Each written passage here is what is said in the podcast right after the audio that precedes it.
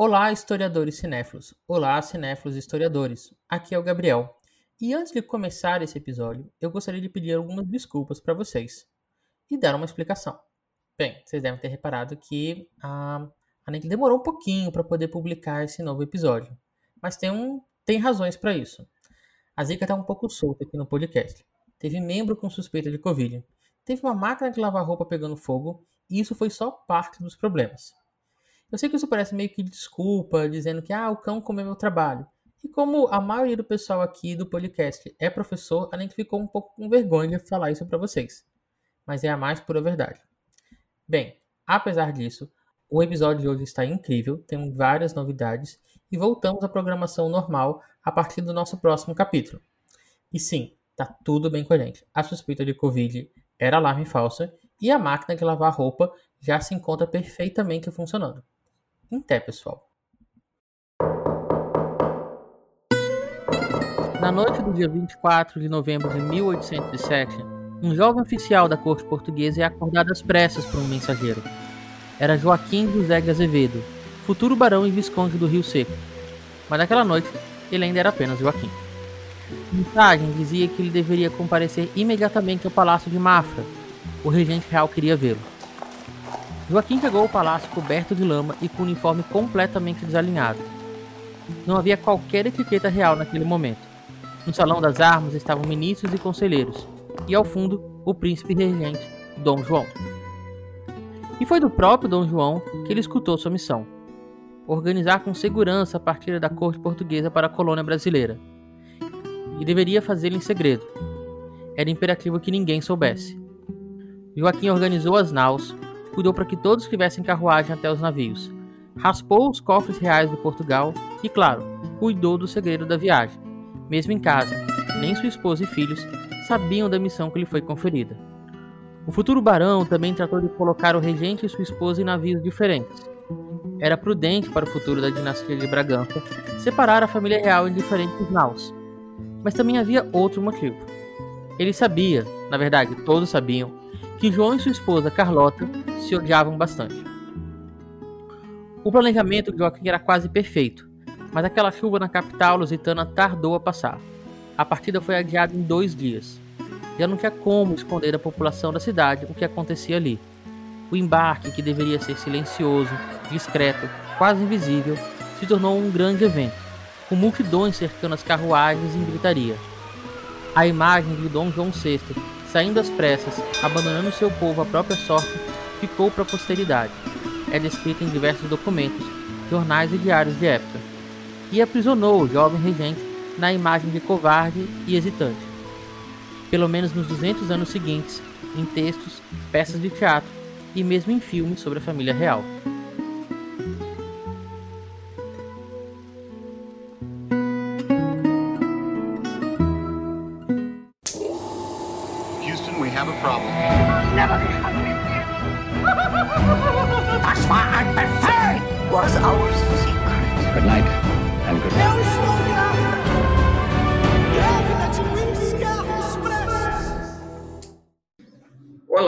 Ouvintes cinéfilas e cinéfilos. Aqui é o Wallace Andrioli e começa agora mais um episódio do Cinematógrafo A História nos Filmes, seu podcast de filmes e séries históricas.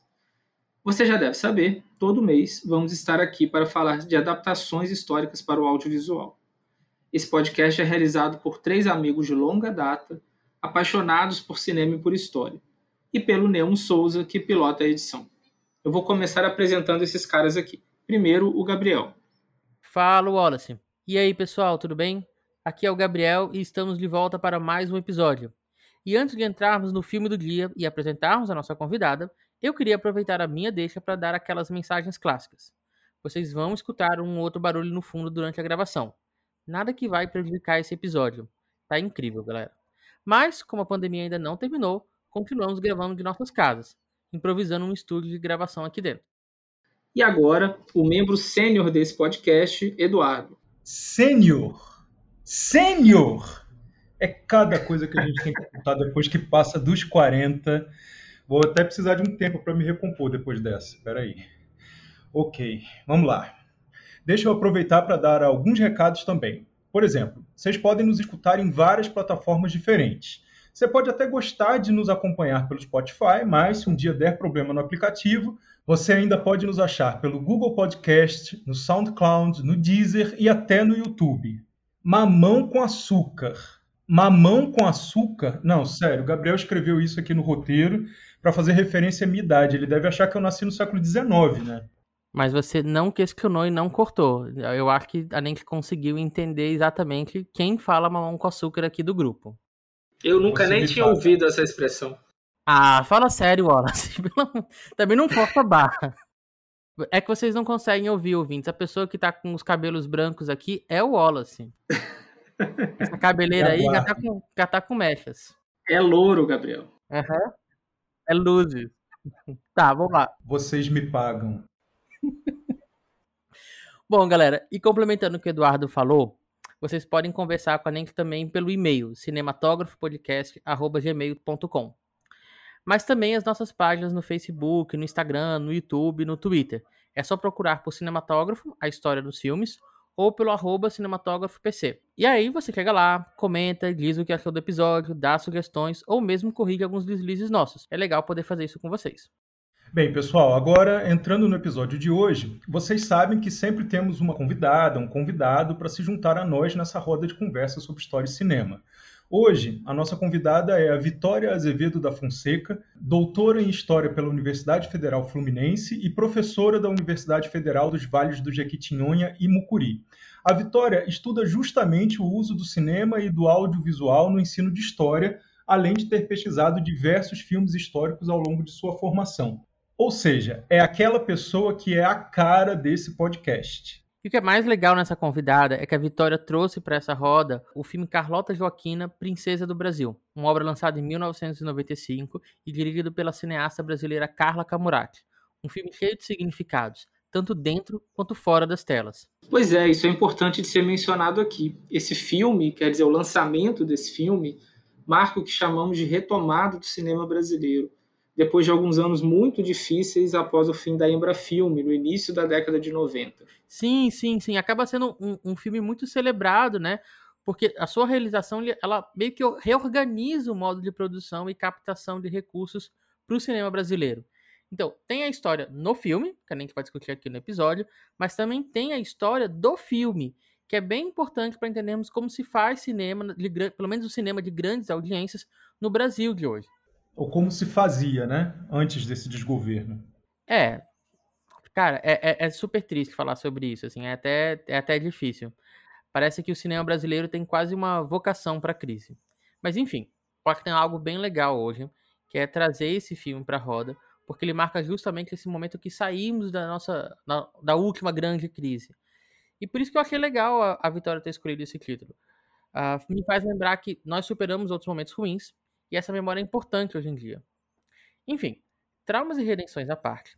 Caro ouvinte, atualmente você pode assistir Carlota Joaquina, Princesa do Brasil, no Prime Video, UOL ou no Vivo Play. E você sabe que nós não teremos dó em dar spoiler depois que a Vitória entrar aqui. Então, corre lá e assiste. Mas antes dos spoilers, Gabriel, vamos para o nosso momento sinopse. Hoje, na voz marcante de Wallace Andrioli. Nemo, Nemo, você tá aí? Nemo, música colonial para dar aquele clima. Espanha, final do século XVIII. Ainda criança, a princesa Carlota Joaquina é levada a se casar com o infante português João, futuro rei de seu país. Os dois crescem juntos numa relação turbulenta com muitas traições, até que chega o momento mais decisivo de sua trajetória a fuga para o Brasil diante da invasão de Portugal por Napoleão. Em terras tropicais, Carlota e Dom João VI vivem novas aventuras. Ele, melhor adaptado à nova realidade, ela, quase nunca conseguindo esconder o seu desprezo pelo Brasil. No elenco, Marieta Severo, Marco Nanini, Ludmila Dyer, Maria Fernanda, Norton Nascimento, Antônio Abujanra, Marcos Palmeira, Beth Goulart, Eliana Fonseca, entre outros. Então, pessoal, segue aqui conosco, porque hoje a conversa sobre história e cinema vai falar do primeiro grande filme da retomada e sobre a nossa vocação em subverter o gênero épico e transformar tudo em uma grande sátira.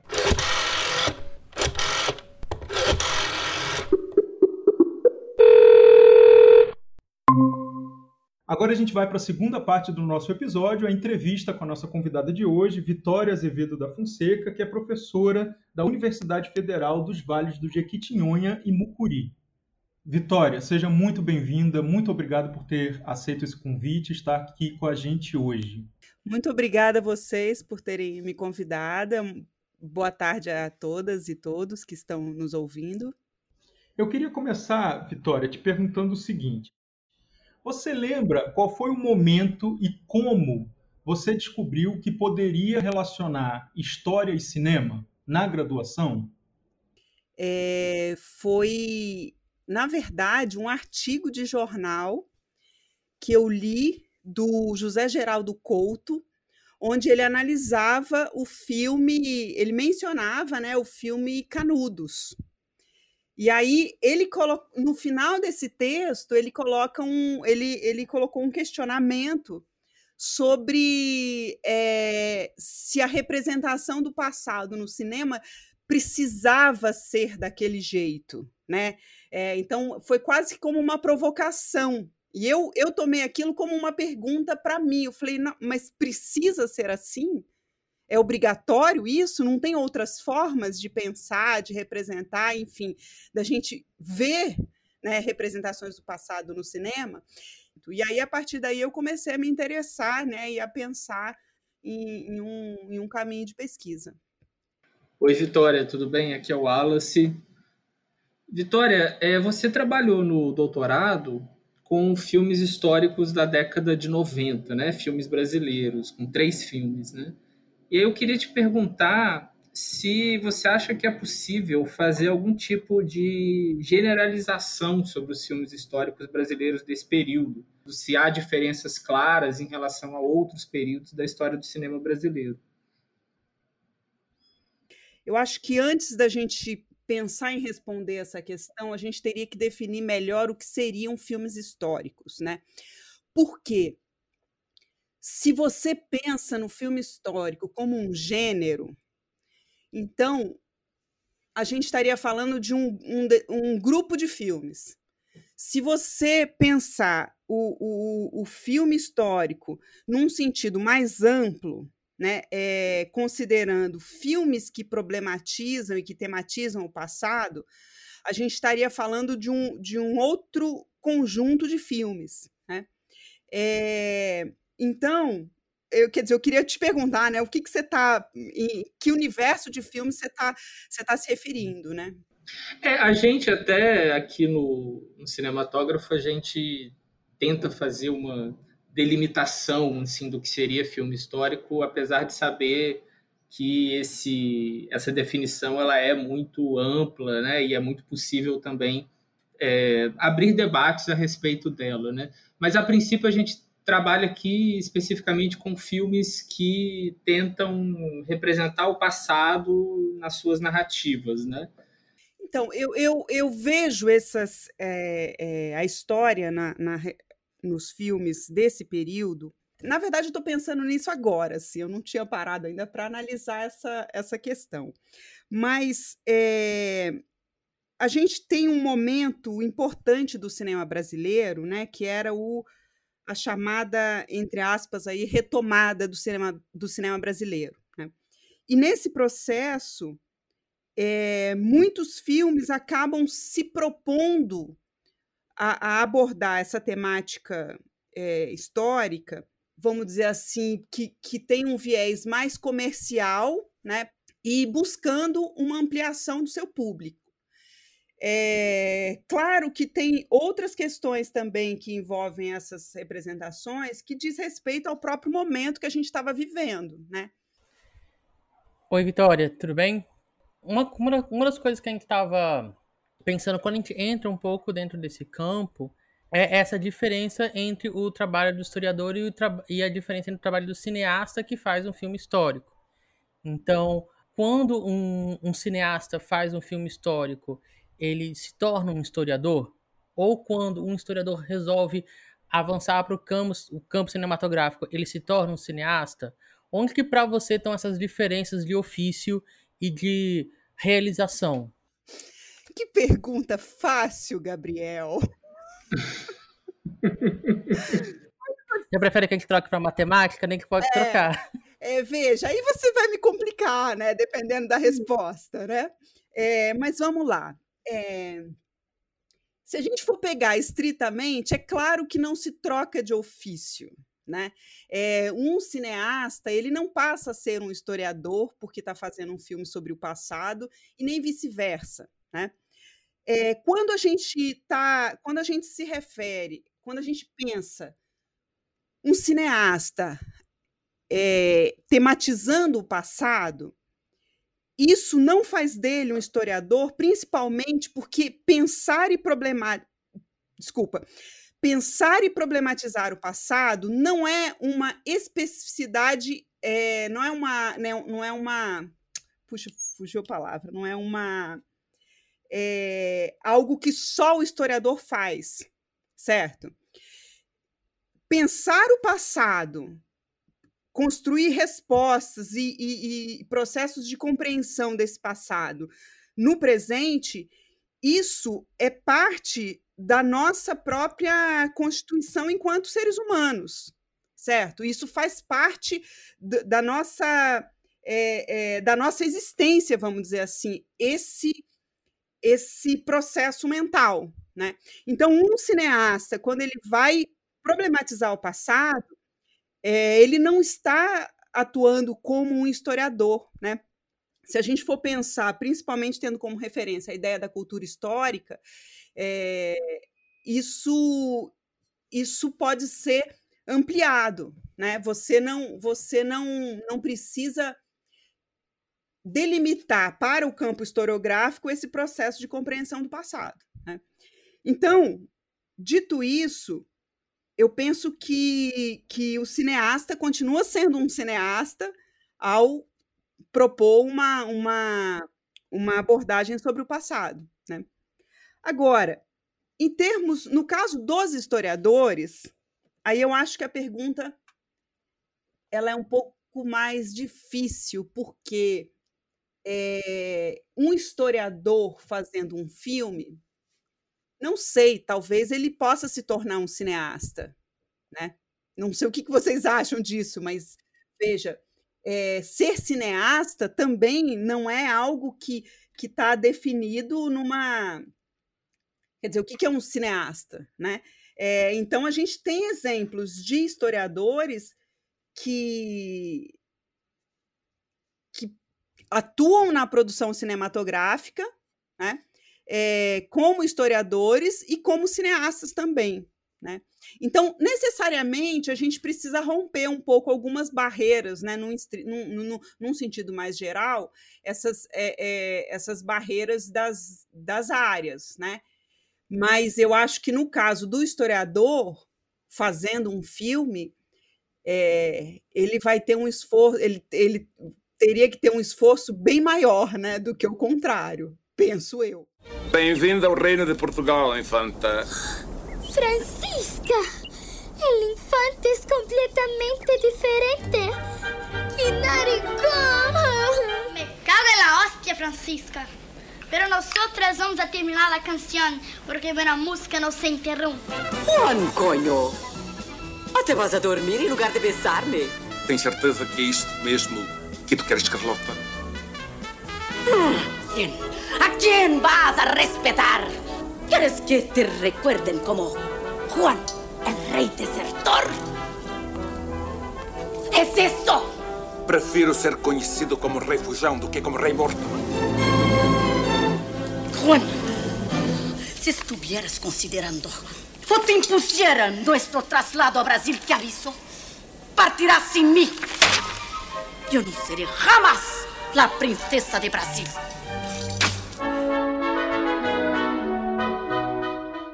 Olá, ouvinte! Estamos aqui de volta, mais a nossa convidada do dia, a Vitória. E a gente vai debater hoje sobre o filme Carlota Joaquina, a Princesa do Brasil, lançado em 1995, filme dirigido por Carla Camurati, e que dentro de uma, uma história do cinema brasileiro, marca um, um momento de revigor do, do nosso cinema. Né? Dá o nome de retomada. E para dar a primeira pergunta nada fácil aqui para nossa convidada, porque a vida não é feita de perguntas fáceis, eu queria saber, Vitória. Uh, o filme Carlota Joaquina é um daqueles filmes que, ao sair da sala do cinema, você não quer levar nem o pó, ou você ficaria até o final do filme e declararia, declararia independência? É, veja, eu vou. Quando eu assisti esse filme, eu assisti esse filme no cinema, quando foi lançado, e, portanto, foi um momento em que eu não tinha entrado ainda na no curso de História, no curso de graduação em História. Né? Para mim, o filme ele foi uma grande surpresa. Eu fiquei absolutamente encantada com o filme. É, as imagens lindíssimas, né? na, na minha cabeça, eram imagens lindas, o som foi algo que me espantou profundamente. Eu falei, nossa, um filme brasileiro com um som bom, né? Então, veja, eu saí encantada com o filme da sala de cinema. Isso em 1995. Respondi, Gabriel? Respondeu. Agora, depois que você manteve a sua, a, essa sua impressão quando começou a, a estudar sobre o filme? Veja, quando eu comecei a estudá-lo, aí já não era mais aquela espectadora e, e, amante, vamos dizer assim, né, do cinema nacional que estava assistindo. Eu já precisava, eu já estava desenvolvendo um olhar crítico e precisava do olhar crítico para poder fazer essa análise. E aí as, as a, a, a relação de amor e ódio se estabeleceu mais para o ódio do que para o amor. É, eu fico eu fico feliz com essa resposta da Vitória porque eu estava com medo de ser o único aqui que não é muito fã do filme hoje em dia. Eu inclusive revi o filme essa semana, né, para a gente gravar. É, e é curioso porque eu já tinha a primeira vez que eu vi, acho que foi uns 15 anos atrás, e eu já tinha uma lembrança de não ter tido uma impressão tão positiva assim do filme. E aí é interessante porque acho que a gente vai desenvolver mais, né? Porque, por que, que a gente gosta ou não gosta. É, mas a minha relação negativa com o filme, tanto no passado quanto hoje, eu acho que tem muito menos a ver com algo que às vezes incomoda muito os historiadores, né? Que tem a ver com certas imprecisões, certos equívocos históricos que o filme comete, e mais com o, o próprio humor do filme. Né? Eu sempre tive a impressão de que o filme não tem muita graça, assim. E agora, revendo o filme, eu mantive essa sensação de que o filme realmente é, é, me parece uma comédia é, frustrada, assim. Me parece que ele ele não consegue ser de fato muito bem sucedido enquanto exemplar do gênero ao qual ele se filia. Entrando, talvez, num, ponto específico da fala do, do Wallace, que eu quero jogar um pouco para cá, eu lembro que as primeiras críticas negativas que eu escutei ao filme, sobre o filme, estavam é, muito relacionadas à representação do Dom João VI. O quanto que ele foi infantilizado, o quanto que ele foi ah, colo, colo, estereotipado. E quanto que isso não se aproximava é, de uma realidade histórica. Eu lembro de ter lido isso em pelo menos três textos diferentes. Eu queria primeiro perguntar para vocês se essa representação do Dom João VI incomodou vocês, tanto como espectadores quanto como historiadores. E, e queria dizer que, revendo o filme, eu já tinha visto, percebido isso na penúltima vez que eu tinha visto. Mas eu vejo que a, a Carla coloca assim que existe uma inteligência política nesse personagem que num primeiro olhar parece um pouco bobo, mas que ele tá ali se colocando e tá se fazendo presente. Como que isso chegou para vocês? É, a minha experiência com o filme é muito parecida com a da Vitória. A primeira vez eu assisti quando ele estreou no cinema. Eu lembro de uma matéria que saiu no Fantástico sobre o filme, e aí foi curiosíssimo, porque eu fui procurar no YouTube essa matéria e consegui encontrar. Ela está disponível, quem tiver curiosidade. É uma matéria de 94 que prepara o lançamento do filme. O filme nem estava pronto ainda, mas o Fantástico já faz assim uma super matéria. E eu lembro claramente de ter ficado muito empolgado com, com a possibilidade de assistir aquele filme. Falei com meu pai que a gente iria junto. Meu pai, até então, era o meu principal companheiro de cinema. Quando eu era criança, é, ele geralmente era o meu pai que me levava ao cinema. A gente foi muito ao cinema ao longo da minha infância. E por conta da crise pela qual o cinema brasileiro estava passando, tinha muito tempo que a gente não assistia a filmes brasileiros. E também pela, pela faixa etária, né, que tinha mudado. A gente já não ia assistir mais os filmes do, dos Trapalhões, como era o caso da minha infância. E aí eu combinei com meu pai e a gente foi assistir no cinema. E saímos extasiados com a qualidade do filme, com a beleza e com o humor. A gente achou o filme super divertido. Eu tinha 18 anos na época, ainda estava no ensino médio e especificamente sobre esse período histórico eu conhecia pouco. Eu acho que eu nunca tinha tido aula sobre a vinda da família real portuguesa. Descobri por meio do filme. E eu, como acontece muitas vezes, né, assisti ao filme como se o filme estivesse me contando a verdade. Eu lembro que saí do cinema conversando com meu pai, dizendo que eu estava impressionado com aquele rei que não parava de comer coxinha, que era meio paspalhão, meio bobo, aquela rainha ninfomaníaca. Saí com, com essa impressão. E agora, revendo a matéria do Fantástico, eu fiquei impressionado como ela funciona para que isso aconteça. É uma matéria muito ambígua, porque é com a Ilse Scamparini.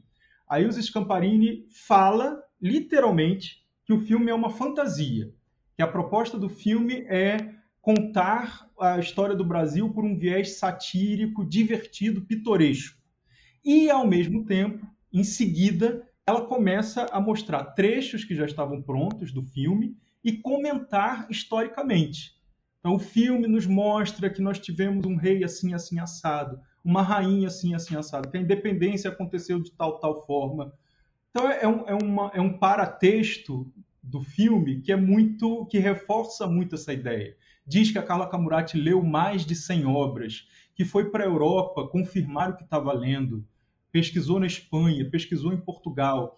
Então, você vai para o cinema com essa ideia com essa ideia de que, de que vai acreditar.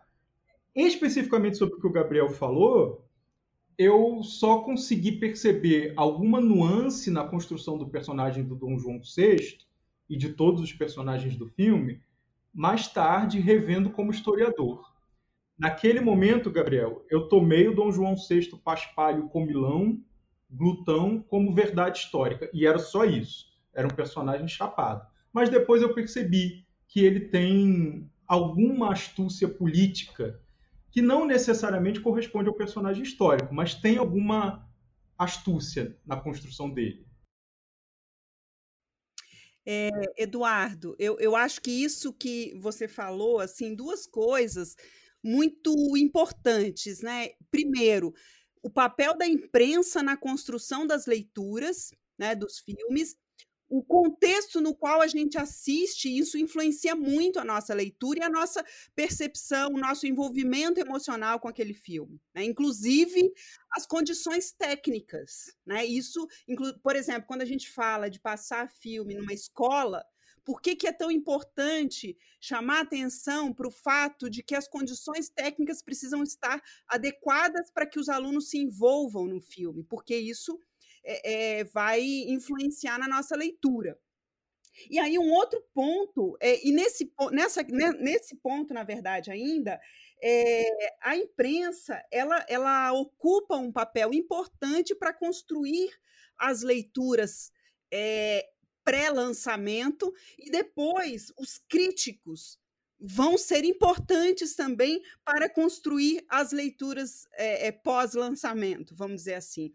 É, e aí, uma outra coisa que faz parte, e aí eu acho um ponto extremamente significativo no caso de filmes brasileiros, é essa ambiguidade entre um, um reforço e o uso da ideia de, da realização de pesquisas né?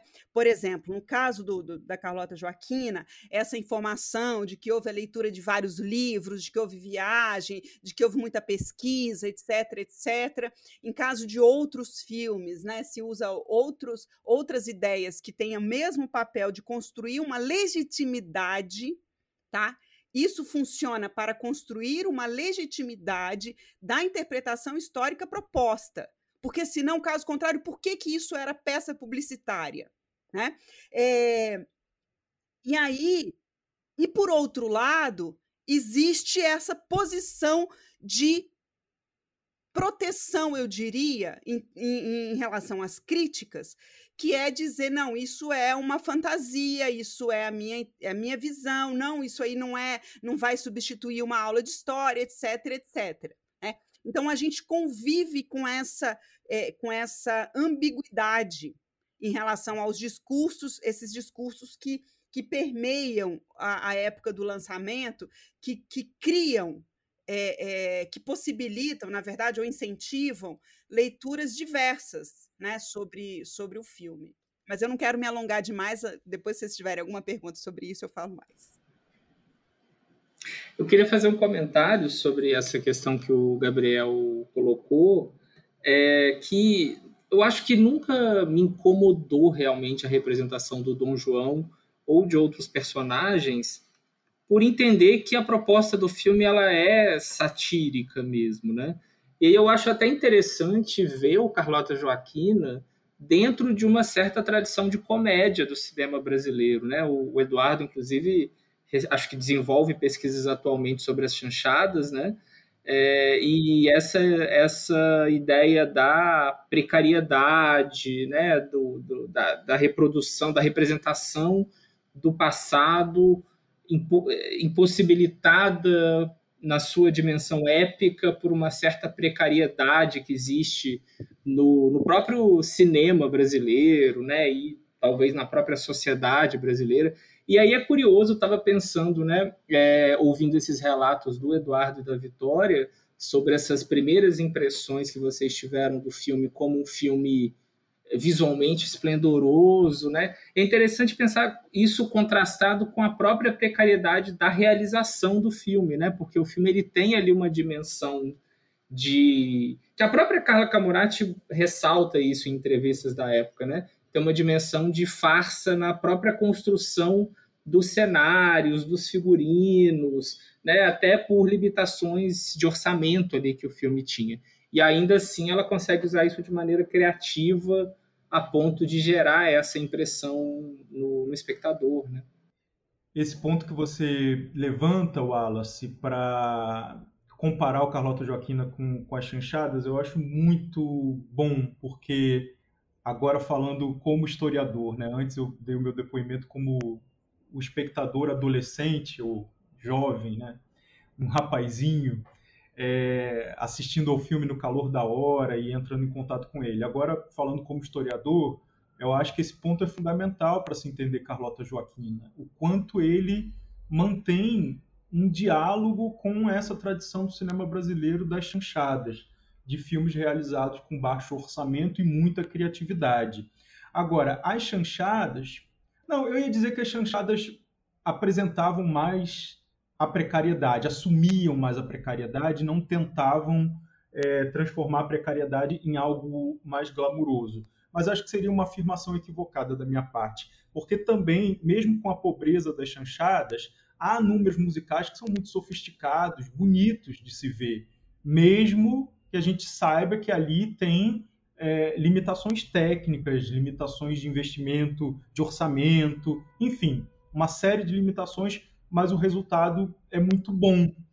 No Carlota Joaquim é a mesma coisa. É, o, o, filme ele, ele é todo feito em cima de gambiarra, né? Você está contornando as dificuldades técnicas e a falta de, de orçamento, mas conseguindo criar uma visualidade que em diversos momentos, resulta muito sofisticada. É um filme que eu acho que ainda hoje é bonito. Ele, ele mantém a, a beleza. Sobre a pergunta do Gabriel, é, eu, eu, realmente não, não, saberia responder assim. Eu creio que a representação do Dom João nunca me incomodou fortemente. É, não, assim, não foi uma coisa que me chamou muito atenção, não. E eu creio que ele tá essa essa construção desse personagem tá, tá inserida num, num contexto né, do, do filme, e aí sim, né, o contexto e a forma como alguns elementos são construídos, esse sim me incomodaram um pouco, mas não só a representação do Dom João, né? É, e falando sobre essa questão do, da produção do filme, é realmente impressionante o que eles conseguiram fazer. E nesse ponto, eu acho que algo que, que favoreceu essa, é, é, essa construção é que a, a, a pessoa responsável por essa por a, pela parte pela arte do, do filme eram pessoas ligadas ao teatro né? então eles eles conseguiram trazer soluções que visualmente é, davam o recado sem cair naquela velha ideia de que você tem que reconstituir né que é uma espécie de uma de uma praga que, que persegue os filmes históricos, a ideia de reconstituição, né? Que aí depois a gente pode falar um pouco mais sobre isso, se vocês quiserem. E ao mesmo tempo, rapidinho, Gabriel, é, tá. Vitória, pensando nisso que você falou, é, eu acho que é um mérito do filme também, como que ele usa todos esses artifícios próprios do, próprios do teatro é, mas ele não é um filme que você assiste e tem a sensação de estar vendo uma peça filmada, né? Assim, ele tem ali um uso muito acho que fluido da linguagem do cinema também. Sim, né? sim, você, você só observa esses aspectos em termos materiais, se você olhar sim. com cuidado, né? E, e, fizer uma pesquisa mais atenta à questão da produção, etc. Não, isso de forma alguma transforma o filme é, num, num, num, teatro filmado, de forma alguma, até porque teatro filmado é outra coisa. Mas então, é, é, o, que eu, o que eu acho muito interessante é como eles. É, como se resolve essa questão visual a, através dessas, dessas dessa experiência com, a, com o teatro né, que eles trazem, né, em termos Sim. de figurinos, em termos, enfim. É, é, muito, muito iluminação né, nos espaços fechados, aquela coisa é, é, aquela coisa, às vezes até exagerada, né? Por exemplo, aquela cena da corte que cai tinta preta na, na, na, no rosto das pessoas, entendeu? Então, é, uhum. são coisas assim que, que são bem fortes, né? Muito simbólicas, vamos dizer assim, né? E, e, e que fica interessante dentro daquela proposta, né? Sim. Queria voltar num, num, num, num, ponto que acho que foi uma, uma bola quicando bem legal que a Vitória colocou, já que ela falou que a gente pode voltar nesse ponto também, uh, que é desse paradigma da reconstituição fidedigna que cerca os filmes históricos. E, e como que o Carlota Joaquina foi cobrado por isso em, alguns, em algumas críticas, em, em alguns comentários, e como que o filme parece o tempo todo dizer para mim, eu não sei se para vocês como espectadores, que esse paradigma não me pertence. Eu nunca escrevi aqui para cumprir essa expectativa. Uhum. Sim. Não, isso aí, isso aí é talvez, porque veja, aí você, a gente está lidando com, com expectativas, né? Expectativas da, da, da do público expectativas, até tem uma, uma, uma ideia que o Jean-Claude Bernardet é, desenvolve sobre a construção de uma ideia de como os filmes históricos devem ser. Né? Isso é uma, uma, uma construção, vamos dizer, a gente diria assim, de uma cultura do filme histórico, vamos dizer assim, né? É, em vez de uma cultura histórica, mas uma cultura do, do, do, do, da história representada no cinema, algo assim, que traz essa essa ideia de que a reconstituição ela é imprescindível para você tratar do passado, para você tematizar o passado? E a Carla Camurati, eu estava até procurando aqui, mas eu não encontrei, mas ela tem. É, é, tem falas dela que, foi, que foram publicadas em, em jornais, onde ela mostra uma clareza muito grande em relação a isso, porque veja, é impossível, primeiro, é impossível você reconstituir. Na situação em que ela estava, em termos de orçamento é, baixo, é impossível você criar, é, é, você investir, você ter verba para fazer uma, um, um trabalho de, de, reconstituição material, né? É, e ela tinha clareza disso. E se a gente for pensar conceitualmente, por que um filme teria que reconstituir? Que ideia subjacente em relação ao passado está nessa, nessa ideia? Né? Por que a importância da reconstituição para algumas pessoas? Né? Não está ligado exatamente a uma, a uma aquela ilusão que se pretende criar de que o filme é uma janela para o passado, etc, etc. Né? E talvez essa ênfase ele não vai exatamente tentar é, é, encobrir a nossa o nosso olhar crítico em relação àquele filme, né? Não é isso que é o importante. E mesmo assim, ela fez um filme extremamente é, é, é, que passa sua mensagem. Tá, a gente pode discutir a mensagem, mas ele passa sua mensagem dentro como um filme, né? Como um bom filme, sem se apegar a essa, a essa falsa ideia de reconstituição, né? E o que eu acho mais legal nessa falsa, né, interessante nessa ideia de falsa reconstituição é, é, quando eu tento reconstruir com, em grupos de trabalho, com estudantes, quando, é, quando que ela se inicia, né? Parte da ideia assim, o filme está mentindo.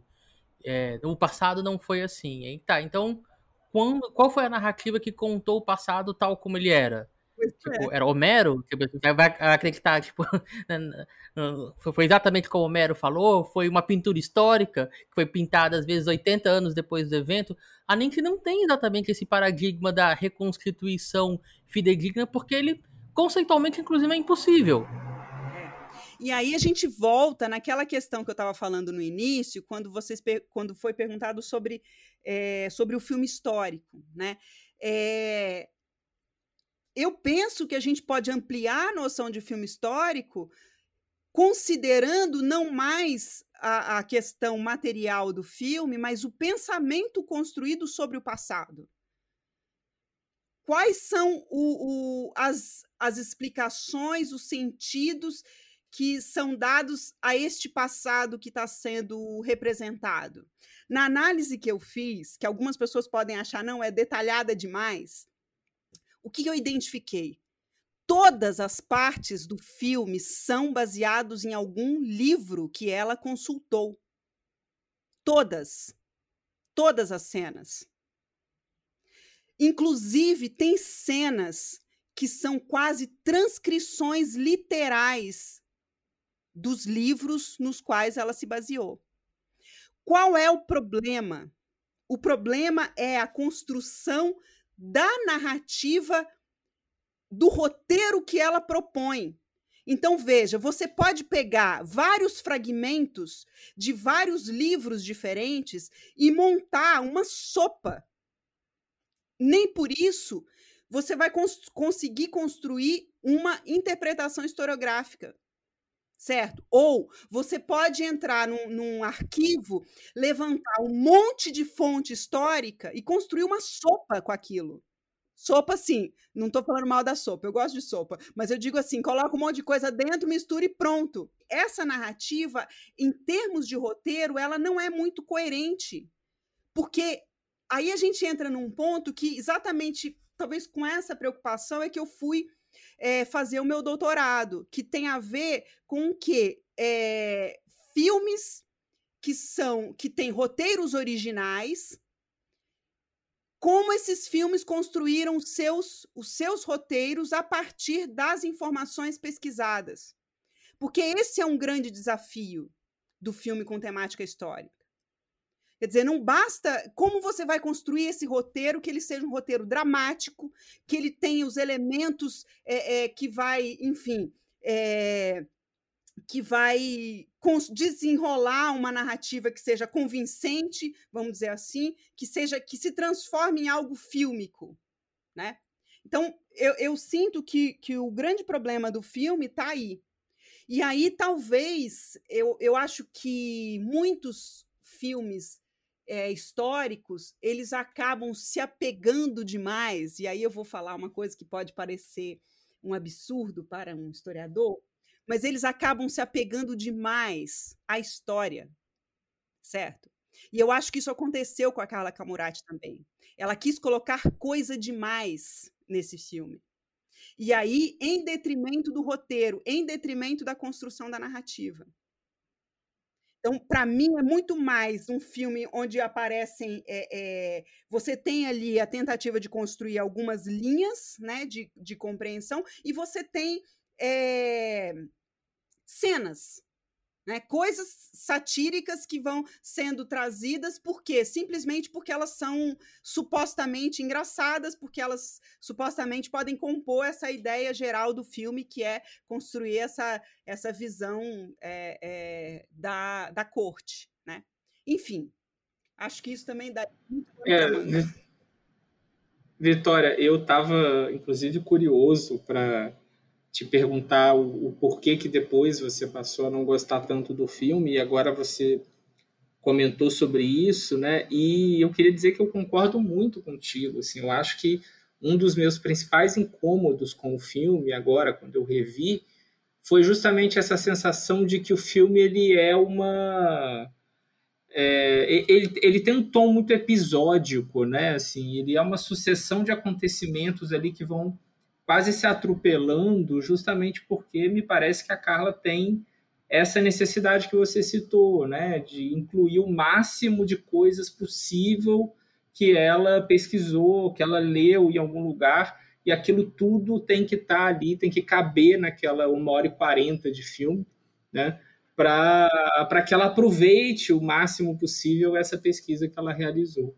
Mas, Wallace, deixa eu te perguntar, isso eu, eu também percebi isso, mas isso me parece um pouco tem a ver com esse subgênero que seria cinebiografia histórica. tô lembrando do Chaplin, tô lembrando também de uh, da Frida, que é um filme que eu gosto muito, que também tem esse tom episódico de contar é, eventos que às vezes não estão exatamente colados. O Frida nem tanto, eu acho que ele até costura melhor, mas o Chaplin, 92, eu tenho Sim. essa mesma impressão de que é. Eu concordo. Eu concordo com você. Eu, eu costumo brincar, chamar esses filmes de cinebiografias Wikipédia, né? Porque eles têm muito essa, essa coisa de parecer um verbete da Wikipédia mesmo. Assim, tem que caber ali todas as informações factuais sobre aquele personagem. Né? É, eu acho que é uma boa, uma boa leitura, Gabriel. Eu acho que você traz um elemento bacana, assim. Só que no caso do Carla, da, da, da, da Carlota Joaquina, é, a gente tem essa biografia ela se desvia em alguns momentos, né? Porque ela passa a não falar mais da Carlota e falar de outras coisas. É, então, então isso acaba se perdendo um pouco em alguns pontos, mas é, eu acho que a biografia, ela muitas vezes a, a, a construção de um filme biografia é, se torna bastante problemático quando a gente tem esse tipo de postura em relação ao passado, de querer encaixar tudo é, é, em, em, em alguns minutos, né? Eu ia comentar que esse tom episódico a que o Wallace se referiu, ele acaba sendo também uma, uma chave interpretativa. Eu não consigo me relacionar com Carlota Joaquina é, como um todo. Eu não consigo pensar o filme como um todo. Geralmente, quando eu o utilizo em sala de aula, eu nunca escrevi sobre ele, mas já utilizei bastante em sala de aula, tanto para o ensino fundamental quanto para o ensino superior. É, eu, eu sempre me relaciono e proponho que alunas e alunos façam o mesmo com é, esses episódios, com o episódio, porque o episódio tem uma lógica própria, ele tem uma visualidade própria, quase um, um, uma micronarrativa mesmo, né, que vai como se fossem micronarrativas que vão se sucedendo. E aí a minha defesa do filme, eu tinha avisado para o Wallace, o Wallace já tinha avisado que ia falar mal. E eu falei, vou defender, só para contrariar. A minha defesa do filme vai nessa direção. Eu acho que, como um todo, ele é um filme muito problemático, e eu concordo com todas as críticas que foram apontadas aqui, mas ele tem trechos, episódios, que se a gente analisa isoladamente, podem ser sofisticados também do ponto de vista de um debate historiográfico.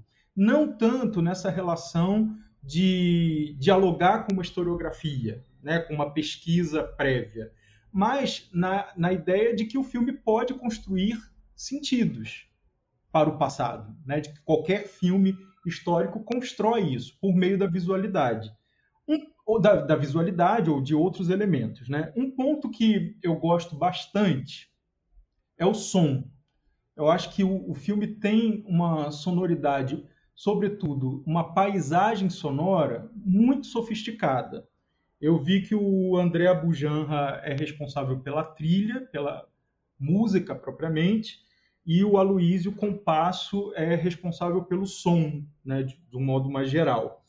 E tem uma sequência desses quadros a que a gente estava se referindo, né, desses episódios, que, que eu sempre chamo atenção, que, que, que me instiga bastante.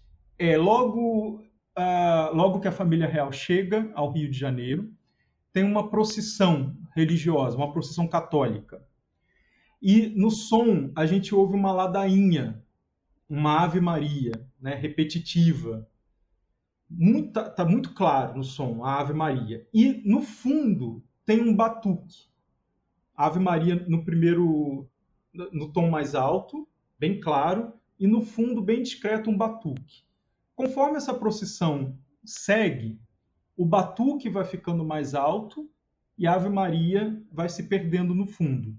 E no fim da procissão, que a priori era uma procissão religiosa, entram homens e mulheres negros e negras talvez escravizados, isso não fica claro, é, dançando, né, dançando o batuque, ao som do batuque.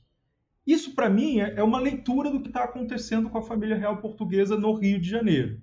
Me remete, por exemplo, ao livro do Sérgio Barra, Entre a Corte e a Cidade, que é um livro posterior ao filme, é, é uma pesquisa que foi realizada posteriormente, portanto, a Carla Camurati não tinha como ler, mas eu acho que é o mesmo tipo de raciocínio. O Sérgio Barra defende que a corte é a, a concepção europeia que chega com a família real e a tentativa de civilizar, entre muitas aspas, né, na, na concepção que se tinha no século XIX que fosse civilização, civilizar o Rio de Janeiro, civilizar o Brasil. A cidade era a cidade que havia, a cidade que foi encontrada. E, resumindo bastante a tese do, do Sérgio, ele defende que no final a cidade vence a corte, que é muito mais a cidade civilizando a corte a partir da cultura local do que a corte civilizando a cidade. E essa sequência, para mim, está dizendo a mesma coisa por meio do som. Perfeito, Eduardo. Você acaba de reabilitar Carlota Joaquina para mim. Pra mim também. Eu, eu, eu acho que eu é não isso, gostava assim, dessa sequência. Eu, eu acho que é isso, eu acho que você fez uma leitura, eu acho que é isso. O filme tem que ser visto em partes. Porque talvez ele só funcione historiograficamente em partes, né? É. Eu achei, eu achei incrível. Agora, pensando nessa última observação da Vitória, é, eu não, não consigo deixar de pensar que isso é como cinema problemático, né? Assim, como construção de narrativa cinematográfica, o fato do filme não conseguir ser apreciado como um todo coeso de alguma forma é, mostra uma certa deficiência dele, né? Ainda que é, historiograficamente seja possível esse tipo de leitura que o Eduardo propôs e que eu acho incrível. E aí me remete uma outra coisa. Se esse filme fosse feito hoje, ele seria feito da mesma forma? E eu parto por isso, assim, quando a gente fala sobre filme histórico, pelo menos aqui no, no cinematógrafo, a, teve toda uma discussão sobre o que seria a definição pra gente de filme histórico. Não há um bom consenso entre nós três, Vitória. Mas a Link decidiu que a Link ia apostar na ideia de um filme que faz um esforço de representar um outro tempo que não dele. Então, um filme antigo para não seria um filme histórico, pelo menos dentro de algum paradigma que a Link construiu aqui. Então, eu penso que esse é um filme que fala como os anos 90 do século 20 estavam enxergando o, a chegada da família real. A que faria esse filme diferente hoje? É, Gabriel, eu acho que esse ponto que você falou é, é sempre, né? O, todo filme, qualquer, na verdade, produção humana, ela sempre carrega o seu tempo. Sempre será é, a visão do seu tempo sobre o passado. Inclusive, uma obra historiográfica, né? Essa era uma reflexão quando eu estava revendo o filme anteontem, né, para esse programa. Mas ah, algumas coisas, algumas sequências passavam para mim e gente, isso jamais seria feito hoje. Porque uma sequência que mostrava a, a jovem Carlota Joaquina, a mesma atriz que fazia Yolanda, é, despida do, do, do um dorso para cima, enquanto estava tendo uma conversa com a sua dama de companhia e uma conversa sobre teor sexual. E eu pensando, gente, se alguém. Isso não seria rodado em 2020, considerando alguns paradigmas que a gente tem hoje. E várias referências sobre racismo que não que não foram é, aprofundadas e que se hoje você fizesse um filme como aquele você estaria socialmente exigido que você fosse se aprofundar sobre isso. E ali eu fiquei assim, gente, isso é uma marca muito grande dos anos 90, sabe? Tipo, os anos 90 se fazem presentes nesse tipo de escolha que hoje talvez não, não seriam é, apresentáveis num, num, projeto como esse. Sim, certamente. O, ponto do... É, eu fiquei pensando, desculpa, Eduardo, é, só para não perder o gancho, eu fiquei pensando nisso agora, né, a partir dessa questão levantada pelo Gabriel, é, e eu concordo com, com o Gabriel, acho que realmente essas, essas questões realmente seriam diferentes, assim, algumas coisas eu também percebi revendo o filme agora, uma coisa que, que imediatamente saltou aos olhos para mim, por exemplo, foi a representação daquele aquele escravo, né, que, que atua ali como um criado da Carlota, né, que me parece muito caricatura, né, assim, até em alguma medida racista. É, mas pensando um pouco nessa, nessa questão levantada pelo Gabriel, talvez o que me vem mais à mente assim é que se a gente for pensar que o filme histórico ele reflete muito do seu tempo de produção, eu arriscaria dizer que um filme como esse feito hoje, talvez ele fosse muito mais sombrio, muito mais lúgubre, do que essa leitura mais leve, brincalhona do passado do Brasil, né? sobretudo pelo presente que a gente vive. Né?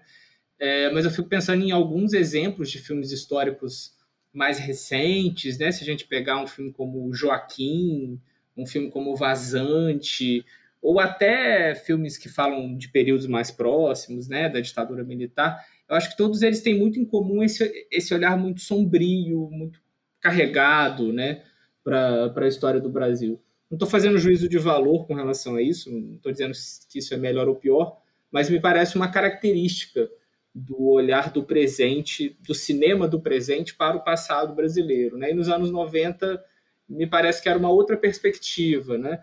Até é, quando eu fiz aquela pergunta lá na, na primeira parte para a Vitória, é, eu fiquei lembrando de um filme que o Eduardo eu sei que conhece, né, o Tiradentes do Oswaldo Caldeira, que é um filme ali do final dos anos 90, que eu acho que tem um tom muito parecido com o Carlota, né? Essa coisa bem, bem satírica, bem autoconsciente, bem brincalhona com o passado.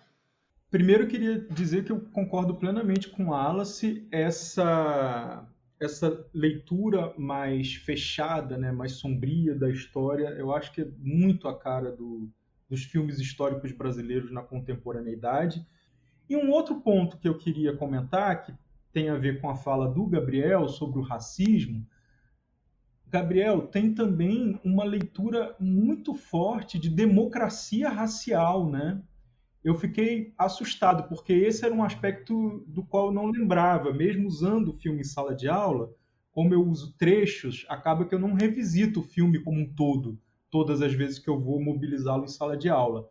E agora, revendo a obra como um todo, eu fiquei assustado com essa leitura da Carlota Joaquina, entendendo o, os benefícios da mistura cultural brasileira enquanto mantém relações sexuais com um amante negro.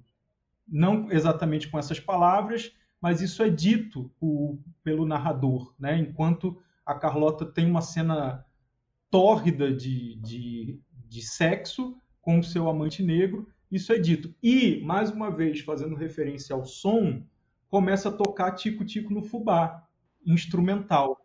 Sim. Não é? Que é um. Me remeteu imediatamente à era Vargas, ao período Vargas e à força da ideia de democracia racial durante o Estado Novo. Isso também acho que não caberia, né, de modo algum. É, só para apimentar o debate, essa, essa parte desse romance, e inclusive depois a questão do, da, do assassinato né, da, da esposa, é, é, são, essas cenas de, de, alguns diálogos são literais, são transcrições literais que estão num livro que se chama Crimes Célebres do Rio de Janeiro, onde você, onde tem essa essa suposição de que foi a Carlota Joaquina que mandou matar a Gertrudes, né, que é a esposa do Fernando Carneiro Leão. Eu acho que tem também uma, uma questão que, que precisa ser levada em consideração, né? É que eu, eu penso que ah, talvez os historiadores estejam longe demais do cinema, no sentido de ter uma oferta maior de temas roteirizáveis, né? de temáticas diferentes daquilo que está posto na cultura histórica, né, enfim, que é de, de domínio comum. Então, até uma determinada época, muitas temáticas é, abordadas pelo cinema são temas bem escolares, vamos dizer assim, né? Eu, aliás, eu nem devia falar assim. Na verdade, são temas muito escolares, é, é, enfim, numa visão bem tradicional, né, do, do ensino de história. É, eu não sei se eu estou me fazendo entender, mas eu acho que a gente tem muitos personagens que são muito interessantes para serem tematizados. Né? É, a historiografia é muito rica nesses personagens. E isso é uma pena. Eu sempre repito isso, é uma pena que esses personagens não cheguem no cinema. Porque valeria muito a pena a gente assistir. Eu concordo, Vitória falho.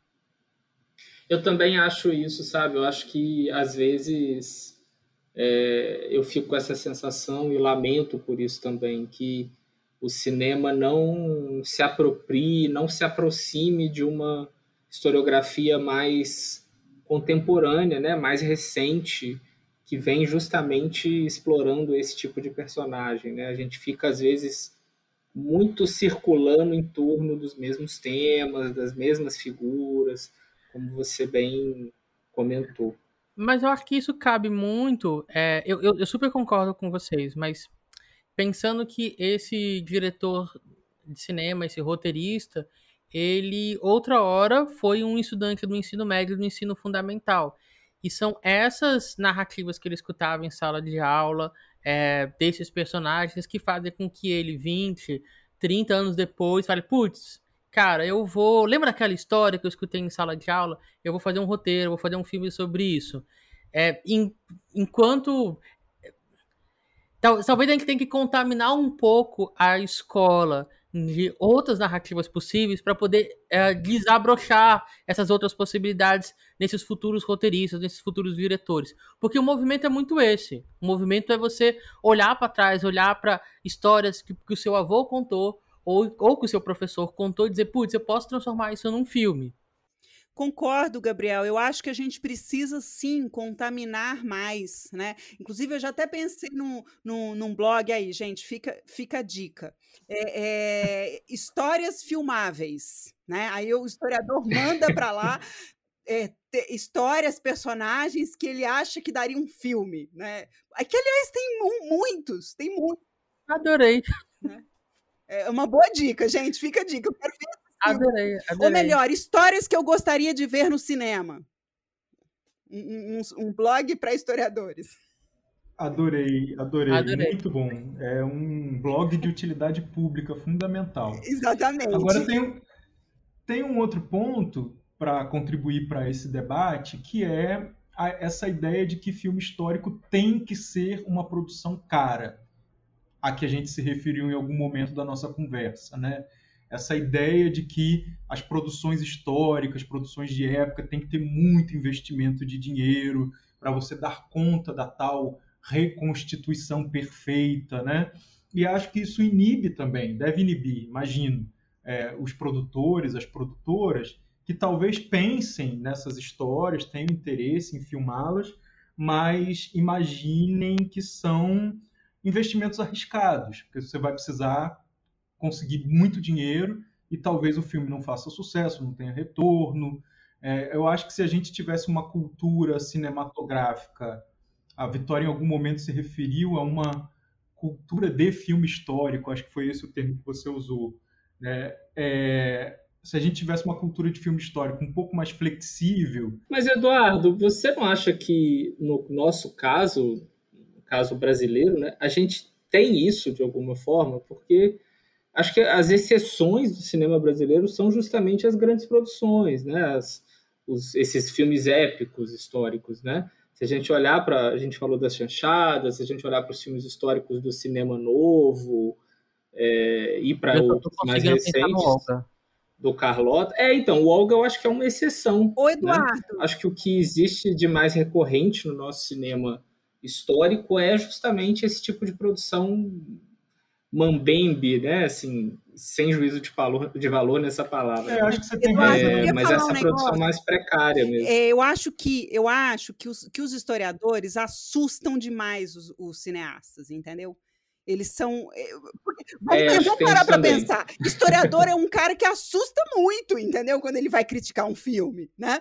Eu acho que também a gente precisa é, amenizar certas coisas para a gente poder incentivar mais essa, essa presença, né? Ou esse diálogo, vamos dizer assim, que pode ser riquíssimo, que pode ser interessantíssimo. Eu acho que um ponto que pode melhorar bastante é a chegada da discussão sobre a história pública ao Brasil que é relativamente recente, né, embora tenha uma tradição em países europeus e nos Estados Unidos, aqui no Brasil acho que ela é bem recente. E o, o campo da história pública, um, um dos pontos de atuação da história pública é justamente essa discussão entre os contatos da produção historiográfica e o cinema, mas não apenas, né? não é só como a, a, os debates historiográficos são roteirizados e chegam até o cinema, é pensar o historiador, a historiadora como parte de uma equipe cinematográfica, é pensar o cineasta, a cineasta produzindo sentidos históricos por meio de seus filmes, enfim. E tem N outras possibilidades de reflexões. Eu acho que conforme a história pública ganhar pé e, e se fortalecer é, e ficar mais conhecida no Brasil, acho que isso tende a melhorar. Ótimo, Eduardo. Eu acho que é isso mesmo, assim. Eu acho que isso aí, a ideia da história pública é fundamental para esse para esse debate, né? E eu acho que é uma o historiador, ele pode ter um papel muito bacana na produção cinematográfica e aí só fazendo referência à minha tese de doutorado, e eu acho que o historiador ele pode ter um papel muito interessante nesse processo de construção dramática, porque é, eu, eu tenho essa, essa convicção de que muitos dramas né, vamos dizer assim, do ponto de vista cinematográfico, eles podem ser encontrados no próprio processo de pesquisa, sem deixar de ser um bom roteiro e tendo uma, uma referência bacana na, na pesquisa histórica. Né? Eu, acho, eu acredito muito nisso, eu acho que pode dar um, um, diálogo sem ficar apegado naquelas coisinhas de representação, não era assim, etc. Compreendendo o que, que é um filme, compreendendo o que, que é um roteiro, é, é, o historiador pode auxiliar e muito na produção de roteiros. Pessoas, vamos começar a terminar? Vamos. Vamos lá, vamos lá. Vitória, a gente gostaria que você aproveitasse esse finzinho do nosso debate para mandar um recado para os nossos ouvintes, para as nossas ouvintes, sobre algum aspecto do seu trabalho, algum livro que você queira divulgar, alguma publicação, fique à vontade para dizer o que você quiser. Ai, meu Deus, eu não me preparei para isso. As suas, as suas redes sociais também, né? Se for o caso, onde a gente pode te encontrar. Tá, então, gente, é o seguinte, eu, eu queria mandar um abraço para todos os, os ouvintes, um abraço virtual, porque agora a gente pode mandar abraço virtual, né? Já que não pode dar o presencial. É, e, e, dizer que esse programa foi uma grata alegria, né? Saber que vocês estão fazendo esse programa, achei muito bacana a iniciativa. É, eu estou eu agradeço muito a, o convite, gostei demais dessa conversa com vocês. Eu acho que é, animou muito as minhas ideias né, sobre, sobre cinema e história. Eu tenho que agradecer ao Eduardo, porque ele reabilitou um filme na minha, na minha, no meu hall. É, eu acho que isso foi muito bacana também. E dizer o seguinte: atualmente eu tenho trabalhado muito no viés do, do cinema, e, e que aí, na verdade, audiovisual e ensino de história focando muito e pensando a questão da produção audiovisual no espaço escolar, não agora, né, durante a pandemia, mas enfim, tem alguns projetos sobre isso que eu acho que é uma é uma ideia potente, assim, trazer essa produção para o espaço escolar. É, e dizer também, gostaria de convidar a todos os ouvintes para o, o programa que a gente está desenvolvendo no YouTube, que se chama Bate-Papo sobre Ensino de História, no canal do Laboratório de Práticas de Ensino em História da UFVJM, que é o LAPIS, eu e a professora Marcela Albaine. Muito obrigada.